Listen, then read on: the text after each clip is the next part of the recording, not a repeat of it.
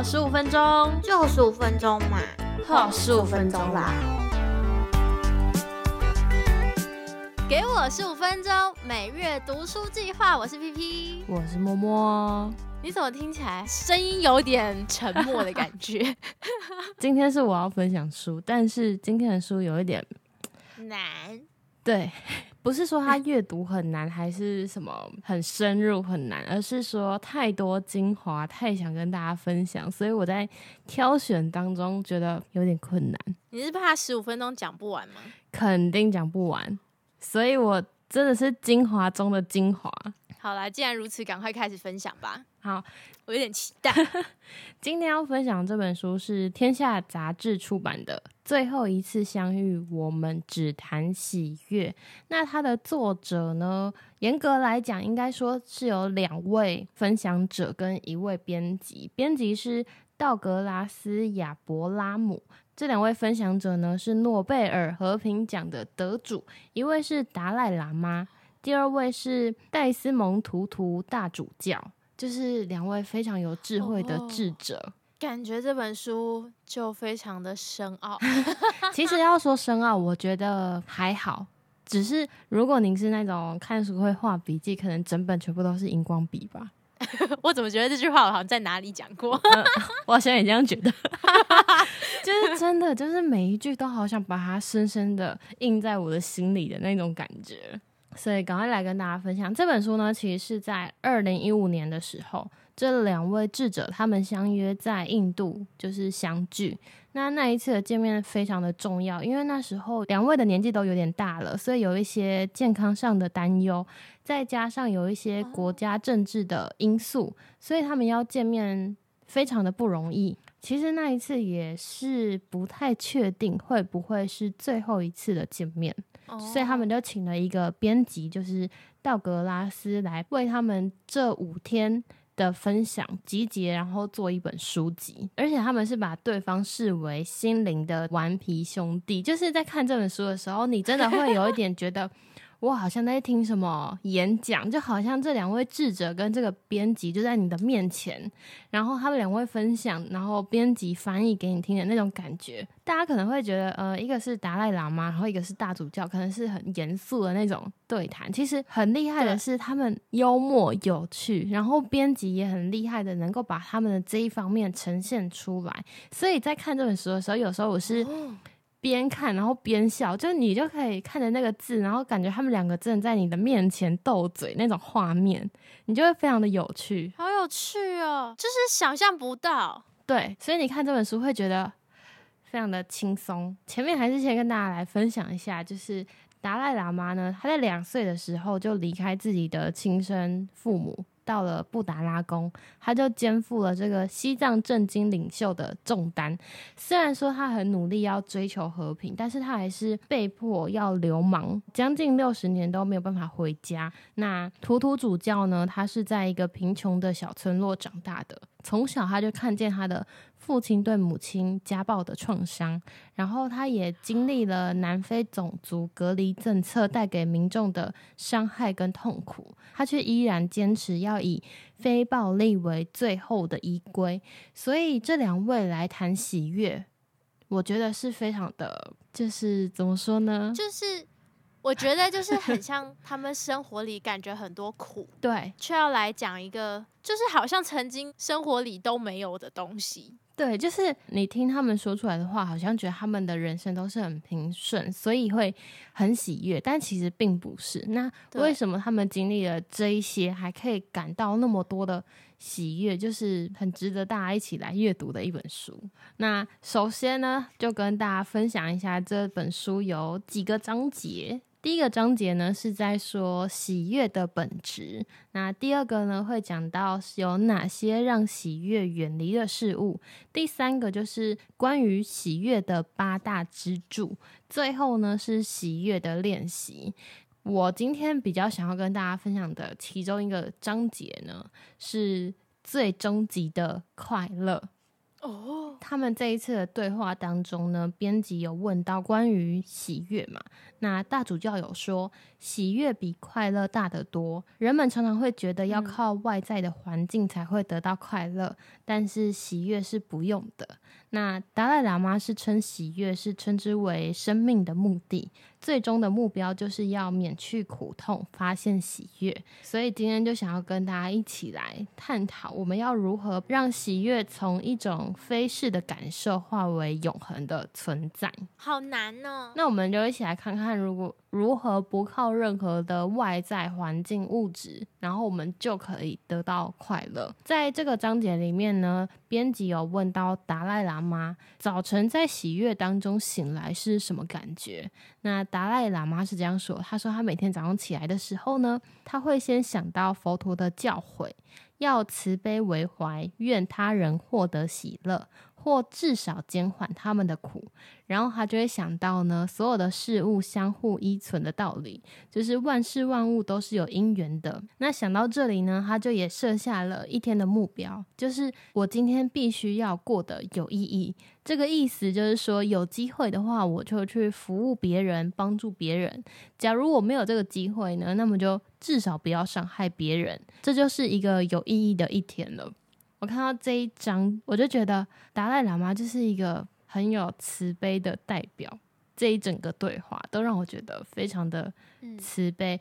有没有听过一个说法，就是如果今天早上你一睁开眼睛的时候，然后你就先告诉自己一句话，例如说我今天要很快乐，或者是我今天要完成什么什么事，你在醒来的第一句话就这样子鼓励自己的话。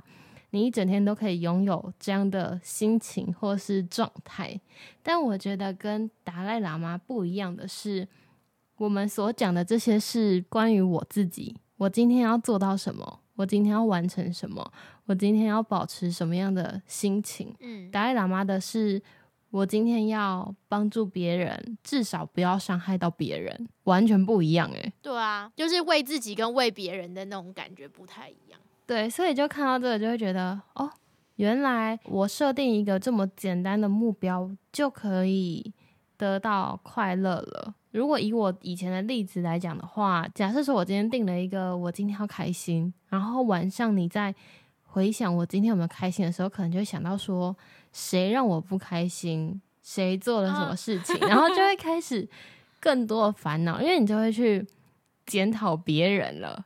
那如果我们换一个想法，是我今天要帮助别人，或者是我至少不要伤害别人的话，你在回想的时候想，我今天有做什么事情，有没有伤害到别人？如果我今天没有伤害到别人的话，你就会想，哦，我今天很棒。你不会想到说是谁让我没有做到这件事情的吧？对，就而且如果真的有伤害到别人，也会检讨是自己嗯，为什么我今天伤害了他对。就会感觉到好像对不起之类的那种 feel。对，就很不同。那我们刚刚讲到，就是呃，喜悦不只是一种来来去去的感受嘛。编辑就也问了大主教说，听起来意思是喜悦是一种面对世界的方式。很多人都在等待喜悦出现，可能是找到工作、谈恋爱或是发财才会感到快乐，拥有喜悦。但大主教说的是。当下即刻可得，不必等待的东西。那大主教在这方面的回答呢？他是说，当我们期盼造福他人的时候，就会感受到最大的喜悦。这是人的天性，因为我们天生就会关怀别人。那在无法与别人互动的时候呢，我们会变得没有生命力。非洲有一个观念叫做乌班图，意思就是一个人是经由与其他人来往才成为其人。就像是我现在在说话，如果我不曾跟其他人类学习的话，我也说不出这些话。我经由学习其他人类，从而成为一个人类。我们彼此相连，只有在一起才算生而为人。看完起鸡皮疙瘩、欸，而且人本来就是群居动物，确实没错。虽然我们我们知道人是群居动物，但有时候我们都会想说，如果这世界没有谁会更好，对吧？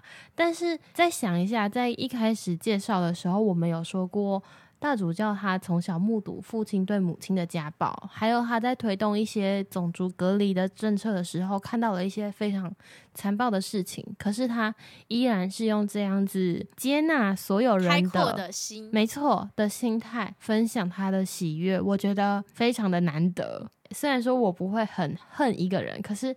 可能会有一些讨厌的人，或者是某个人做了什么事情让我当下不愉快，然后我可能会耿耿于怀，可能没有办法原谅他。有时候不是就是因为这样子会有一些创伤吗？那创伤可能就会让你没有办法更相信别人，还是更可以跟别人互动之类的。那我觉得大主教就是一个非常健康的心态。再说他的喜悦其实是来自于跟所有的人连接，就像是他已经这么的有智慧了，他还是说出了我现在在说话是因为我跟其他的人类学习，我才能说出这些话，而不是我天生就会的。我之前有听人家说过一段话，如果今天都没有别人的时候，你可能除了会有孤独的感觉之外，我们会慢慢的还会封闭自己，嗯，然后。反而没有办法好好的对话，嗯，对，然后就很像，就是这几年疫情很严重的那个时候，就是大家都关在家里，就有很多人可能慢慢的有一些身心的疾病出现，嗯，我觉得就很像那种感觉。所以刚听你讲那段话的时候，我就觉得，哎，这其实应该大家这几年的经历就会很能够体会到这个点。你刚刚讲的这个。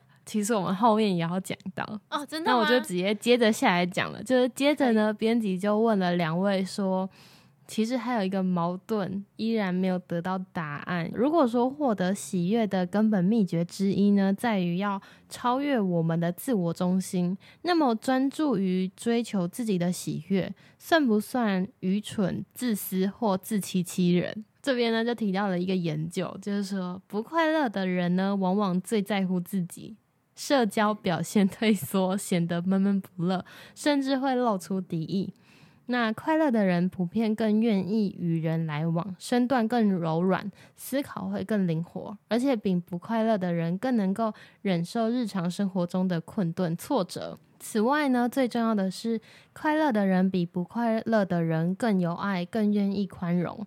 达赖喇嘛跟大主教都有说到，我们如果想要消除自己的痛苦，这个方法其实就是要转而关怀他人的痛苦，这才会形成一个良性的循环。因为我们的目的并不只是要为自己创造喜悦，而是一种同理心，重新跟世界建立连结。就是你刚刚说的。那一些东西，对，就我讲比较白话一点，嗯，对，就是如果没有跟别人连接的时候，你可能看待世界的方式就会一直关在自己的世界里，然后可是跟越来越多人连接的时候，你会发现这个世界有很多不一样的样子，然后可能跟我们原本想的不一样。对，如果接触了别人，别人的世界很亮，你或许就会沾到一点点光。然后越接触越多，他们就会不知不觉照亮了你的世界，你的世界就亮了，那个感觉就不一样。所以我觉得很酷。对啊，我其实，在国中还是高中的时候。我就那时候就有观察到，为什么有些人他就是没有烦恼，他就是每天很开心。但是他的开心不是说那种傻傻的开心，就是那种别人骂他他还觉得很开心，而是他真的是发自内心的开心，然后觉得很喜悦。我那时候就有一点在反省自己，就是为什么常常会觉得，嗯，我国高中的时候，就可能身边的长辈都会说。就是我很阴沉，然后很不喜欢跟别人说话什么的。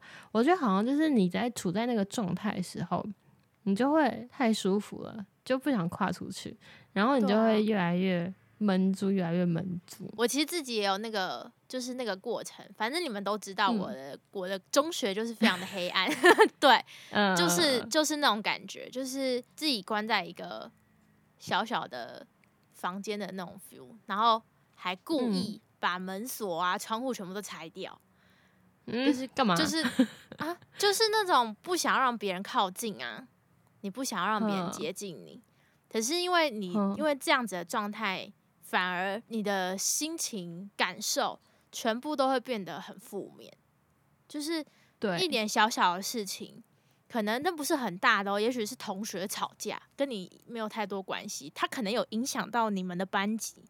但是我那时候的感受就是，为什么这些人要做这些事情，然后影响到大家，然后就会变得很负面，然后就会长篇大论写了一段周记，然后跟老师说。所以我就觉得他很像是这种 feel，就是断开连接以后，你的那些负面的能量就会一直增加，而且很难去变少。可是如果当我又再次打开那个门跟别人连接的时候，不知道为什么，就是那个负能量不会一直增加，反而会有别的能量进来，就很不一样的感受。就自己有打开门跟没打开门的差别在这。可是我们也不要觉得那个时候很痛苦，或者是很奇怪自己是不好的事情，因为其实这两位智者都有告诉我们，喜悦呢其实是伴随着忧伤。因为有苦有痛，我们才会感受到喜悦，然后你才会珍惜喜悦嘛。事实上也是如此，就是当我们越能够正视自己跟其他人受到的苦的时候，我们就越能够正视喜悦。这两位智者呢，其实是用他们很漫长的人生养成了这样子的喜乐之心。那这也提醒我们，不要把喜悦当成目标去追求，不然只会跟喜悦就是。擦肩而过，喜悦其实是来自于每天的想法、感受和行动。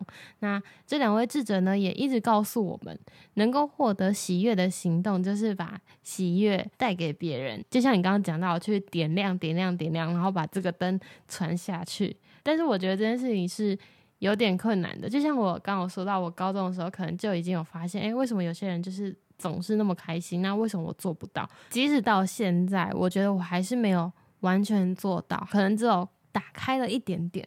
可是呢，大主教也有，我必须要说话，必须要说话。你我觉得，我觉得没有。我觉得你现在其实做的事情就是在点亮别人，只是你自己不觉得而已。就是当然，我还没有去做到我那时候觉得很快乐的人的那些的快乐。